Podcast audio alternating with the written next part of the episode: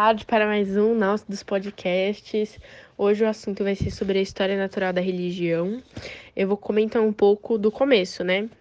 Bom, o politeísmo, ela foi a primeira religião da humanidade e há cerca de 1700 anos atrás, todos os seres humanos acreditavam-se que eram politeístas. Mas e quanto mais a gente vê o passado, mais a gente sabe que a gente era imerso no politeísmo. E tem uma controvérsia em tudo isso que a gente pode ver que mesmo eles conhecendo é, a descoberta de qualquer arte ou ciência, os homens sustentáveis, os princípios do teísmo puro. Ou seja, né, Enquanto isso, os bárbaros ignorantes conheciam a verdade, mas incorreram um erro logo que adquiriram saber de delicadeza. Bom, a gente se contradiz nisso e não só em todas as aparentes possibilidades, mas também a nossa presente experiência dos princípios e opiniões das nações bárbaras. Bom, todas as tribos selvagens, como a América, África e da Ásia, eram idolatras.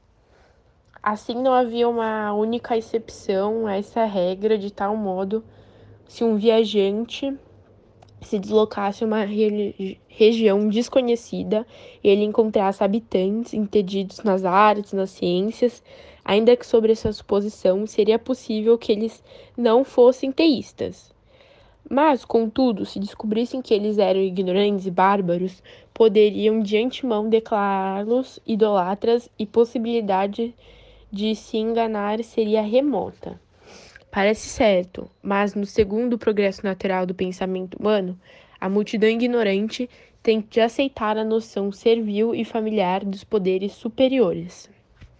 Mas antes de alagar essa concepção do ser perfeito que ordenou toda a estrutura da natureza que nós temos, imaginar que os homens habitaram palácios antes de terem vivido em cabanas ou choupanas, ou que estudaram geometria antes de terem estudado agricultura. E é tão razoável como imaginar a divindade que apareceu como um puro espírito onipotente, onipresente e onisciente antes de ter sido concebida como um ser poderoso, mas limitado. No entanto, é, disso tudo, ora a ordem e a estrutura do universo devidamente examinada proporciona um argumento desse gênero. E a gente nunca pode pensar que essa consideração poderia influenciar os seres humanos quando eles formaram suas primeiras e rudes nações religiosas. As causas desses objetos, como nós, são bastante familiares e nunca perdem a noção e atenção ou curiosidade. Ou seja, no livro fala, né, que como Milton o representa com o glorioso aspecto da natureza, né, como os céus, o ar, a terra e os próprios órgãos e membros, ele seria levado a perguntar a origem do maravilhoso cenário. Porém, o animal bárbaro necessitado, como os homens no começo da nossa sociedade, eles não queriam saber sobre a natureza eles estavam tão acostumados com ela desde pequenos que não surgia a curiosidade de explorar, examinar. Mas, se o nascimento de um monstruoso ser excita a sua curiosidade, é considerado um prodígio. Quando nascia algo diferente entre eles, eles se excitavam a saber de onde veio e como né? E depois de alarmar por essa novidade, né, ponho imediatamente a tremer, sacrificar e orar. Porém, o um animal com todos os seus membros e órgãos constituiu que com todos os membros e órgãos, né, depois constituiu para ele um espetáculo comum e que não produz qualquer opinião ou afeição religiosa. Aí ele e houve esse diálogo, né, diálogo que pergunta de onde veio a origem esse animal, é, que foi a copulação dos seus progenitores, dão essa resposta. E o que deu-lhes essa origem? A copulação dos seus progenitores. Mas eles não imaginavam que ele perguntará de onde veio o primeiro animal e ainda menos de onde surgiu todo o sistema ou harmoniosamente a fábrica do universo. Se o homem, todo racionado a partir da estrutura da natureza, tivessem sido conduzidos em primeiro lugar à crença num ser supremo, nunca poderiam ter abandonado essa crença de modo a abraçar o politeísmo, porque inventar e provar uma doutrina é muito mais difícil do que apoiá-la e preservá-la. E existe uma grande diferença entre os fatos históricos e as opiniões especulativas e o conhecimento dos primeiros, e não se propaga da mesma maneira.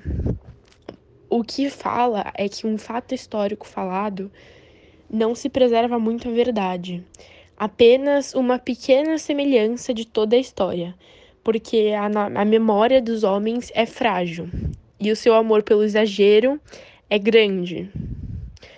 Tudo isso se supõe que as fábulas de Hércules, Teseu e Baco têm a sua origem histórica verdadeira corrompida pela tradição. É, no que diz respeito às opiniões espetaculares, e a situação é bem diferente.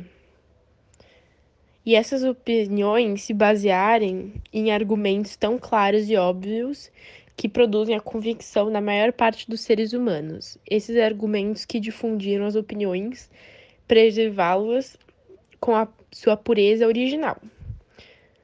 Agora eu vou ler uma parte do livro que eu achei bem importante e é muito de se pensar, que é seja qual for o lado do dilema que escolhermos, tende a parecer impossível que o teísmo, baseando-se no raciocínio, tivesse podido ser a primeira religião da raça humana, e depois que, devido à sua corrupção, tivesse originado o politeísmo e todas as várias superstições do mundo pagão. Quando é óbvia a razão e impede essas corrupções, quando é absurda, mantém os princípios completamente afastados do conhecimento do vulgo, que é o único responsável pela corrupção de qualquer princípio ou opinião. Bom, depois de saber toda essa parte da onde mais ou menos surgiu o politeísmo, eu vou falar um pouco sobre a origem do politeísmo, que nós temos que nos concentrar no politeísmo, que é a religião primitiva dos seres humanos ignorantes. E se os homens eles fossem conduzidos à compreensão do poder invisível e inteligente através de uma contemplação das operações da natureza, eles poderiam ter apenas a concepção de um único ser. E pode não parecer completamente absurdo que vários seres independentes, dotados de uma sabedoria superior que os outros, possam associar-se à concepção e execução de um plano regular. Mas, no entanto, está não passa de uma suposição arbitrária, ou seja, nós não sabemos se realmente é uma verdade.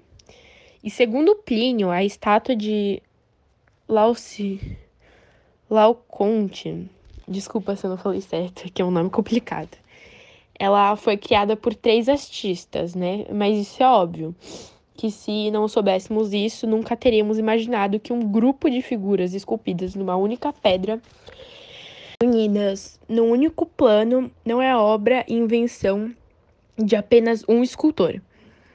Se pelo contrário, ignoradas operações da natureza e seguirmos as pegadas do poder invisível nos contrários e diversos acontecimentos da vida humana, seremos conduzidos necessariamente ao politeísmo e ao reconhecimento de várias divindades limitadas e imperfeitas que existem. Rumi também comenta que os seres humanos sempre viveram na base da esperança e do medo, porque eles não têm controle nenhum sobre o que acontece com eles. Justamente por isso, eles vão atrás dessas causas desconhecidas dos acontecimentos, o que os leva a, a formar ideias com base na sua imaginação. O me fala que, na verdade, se eles investigassem a fundo de forma filosófica, perceberia que essas causas têm muito mais a ver com a estrutura e a ordem natural das coisas mas as pessoas são ignorantes demais para perceber isso e acabam se deixando levar. Ainda sobre ignorância, Hume fala que o homem tem a tendência a sempre conceber todos os seres à sua imagem e transferir aos objetos suas características. Isso quer dizer que a gente sempre tenta tornar as coisas, mesmo que inanimadas ou irracionais, sobre a gente. Temos costumes de ver figuras humanas nas nuvens, imaginar seres fictícios em florestas, rios, etc. Ou seja, nós sempre tentamos personificar tudo. Por isso o homem atribui à divindade características humanas, como as paixões, as fraquezas e as afeições. Por conta disso, o homem acaba ficando muito supersticioso e vendo um ser todo-poderoso que sozinho criou toda a harmonia do mundo de forma semelhante à humanidade limitada. Depois disso, na seção 4, o homem começa a falar sobre divindades que não são fundadoras do mundo. Ele usa como exemplo os anjos, que são como subordinados de Deus, estando acima de nós e abaixo da divindade. Também menciona seres mágicos, como fadas, gnomos, elfos que vivem entre nós de forma invisível. Ele usa desses seres mágicos para fazer uma certa comparação, dizendo que se você analisar o assunto de forma justa, percebe que os deuses dos politeístas não são melhores do que as fadas e elfos em que os antigos acreditavam, já que na verdade os dois não reconhecem uma divindade maior e ao mesmo tempo reconhecem várias divindades menores. O me fala também da diferença entre a argumentação usada para comprovar a existência de uma divindade superior pelas pessoas ignorantes e pelos filósofos.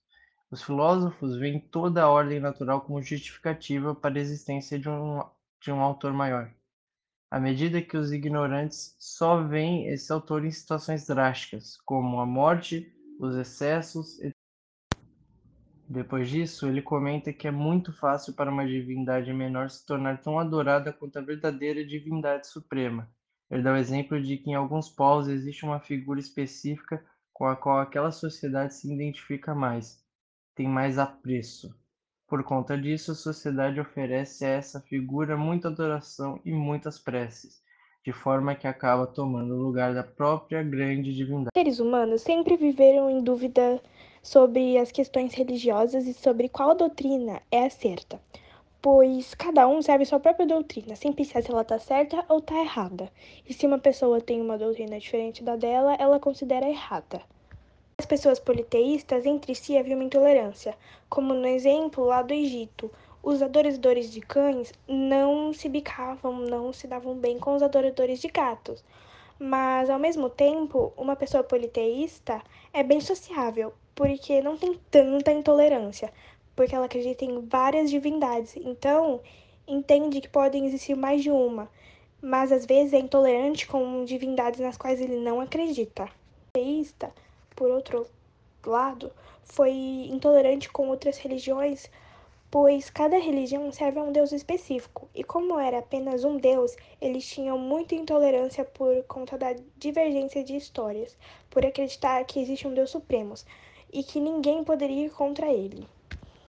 Hume então retoma o argumento de que a corrupção das melhores coisas produz as piores, mencionando a antiga mitologia pagã. Ele começa dizendo que, se você analisar a antiga mitologia pagã do jeito que ela está escrita, a gente não consegue perceber nenhum dos grandes absurdos que a gente espera lá, porque na verdade ela se baseia nos mesmos poderes e princípios que o homem tem naturalmente. Ele menciona também que a teologia pagã tem muito mais a ver com histórias tradicionais e práticas supersticiosas do que realmente com coisas relacionadas à filosofia. Porém, ele mesmo discute depois que a filosofia tende a se incorporar no teísmo de qualquer maneira, já que esse está diretamente ligado com a razão. Porém, mesmo seguindo a razão, toda teologia apela para o absurdo de alguma forma. Por isso, a filosofia sempre se verá em defesa da superstição ao seguir o caminho do teísmo. Em outro tópico, Hume fala sobre a convicção e a dúvida. Diz que existem milhares de pessoas céticas que não creem em como uma nação pôde um dia acreditar em princípios como os do paganismo egípcio, por exemplo. Entretanto, para provar seu ponto, ele argumenta que existem doutrinas com as quais estamos tão acostumados que acabamos, acabamos não enxergando quão absurdas elas podem ser. Então, o autor discorre sobre as diferentes divindades de alguns povos, usando principalmente os egípcios e a figura dos gatos. Ele cita uma frase do poeta John Dryden, que diz: Seja qual for a ascendência da sua divindade, animal, pedra ou outra singela ancestralidade, em sua defesa quem a serve é tão arrojado como se esta tivesse nascido de ouro forjado. Ou seja, independente de qual é a divindade, sempre que aquele povo adorar essa divindade, eles vão fazer de tudo para defendê-la e de tudo para mantê-la viva e no seu pedestal acima dos seres humanos. Hume apresenta também a ideia de uma contradição natural nos princípios da religião.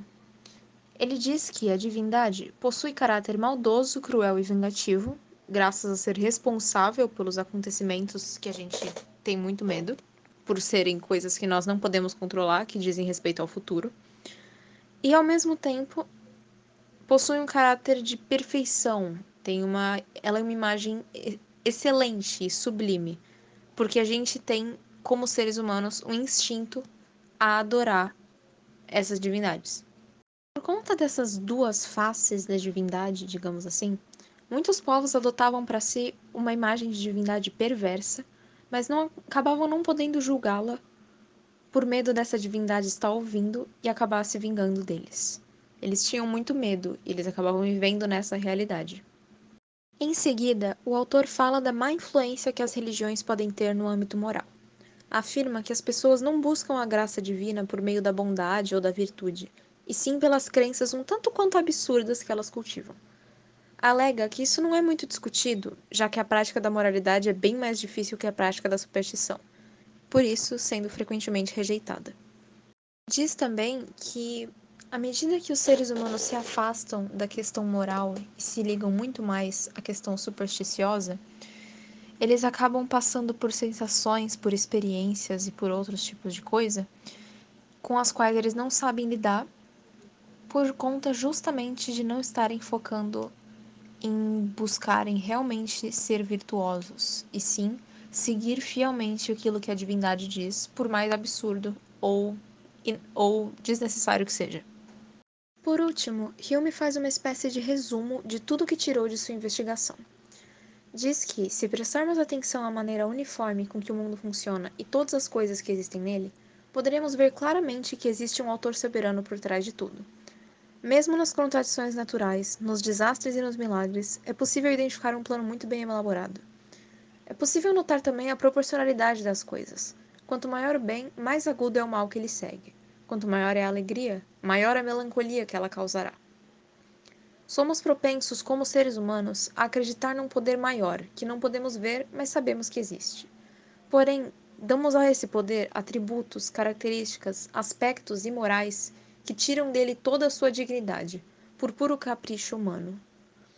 Independente de como vemos essa divindade, é importante admitir que sempre existiu e sempre existirá a dúvida, a incerteza, a ausência de explicações sobre o todo. E é justamente isso que nos move em direção a ele. Olá pessoal, meu nome é Luiz Carlos e eu estou aqui para falar um pouco sobre meu ponto de vista do livro A História Natural da Religião de David Hume.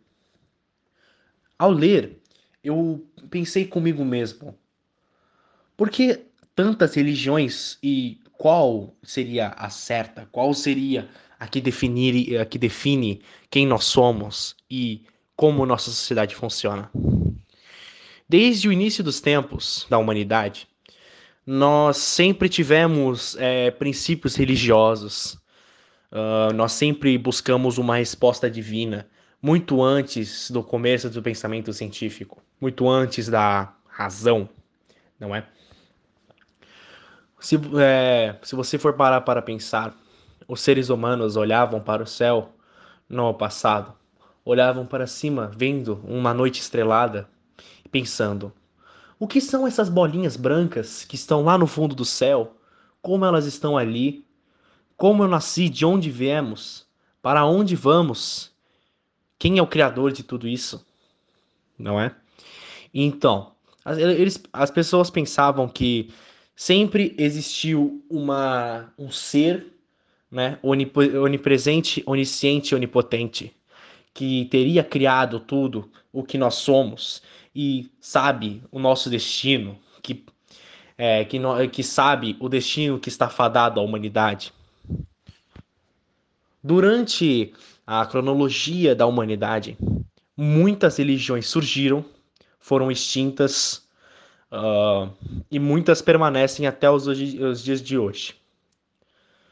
Com o passar do tempo, muitas, muitas religiões foram criadas e muitas ainda têm conflitos entre si. Um bom exemplo disso é o cristianismo, onde existem variantes da própria religião. O cristianismo normal, o cristianismo ortodoxo e por aí vai.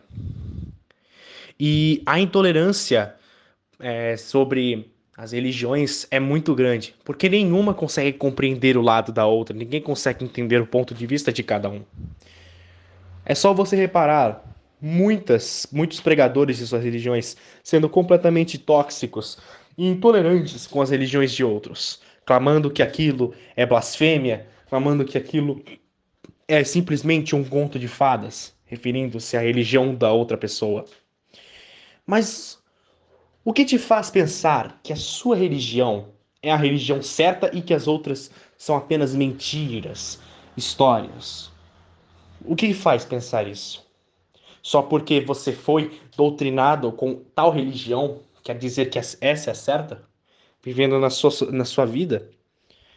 Parando para pensar, se você tivesse, por exemplo, nascido uh, no Egito é, milhares de anos atrás, você estaria adorando aos deuses egípcios que você aprendeu na escola.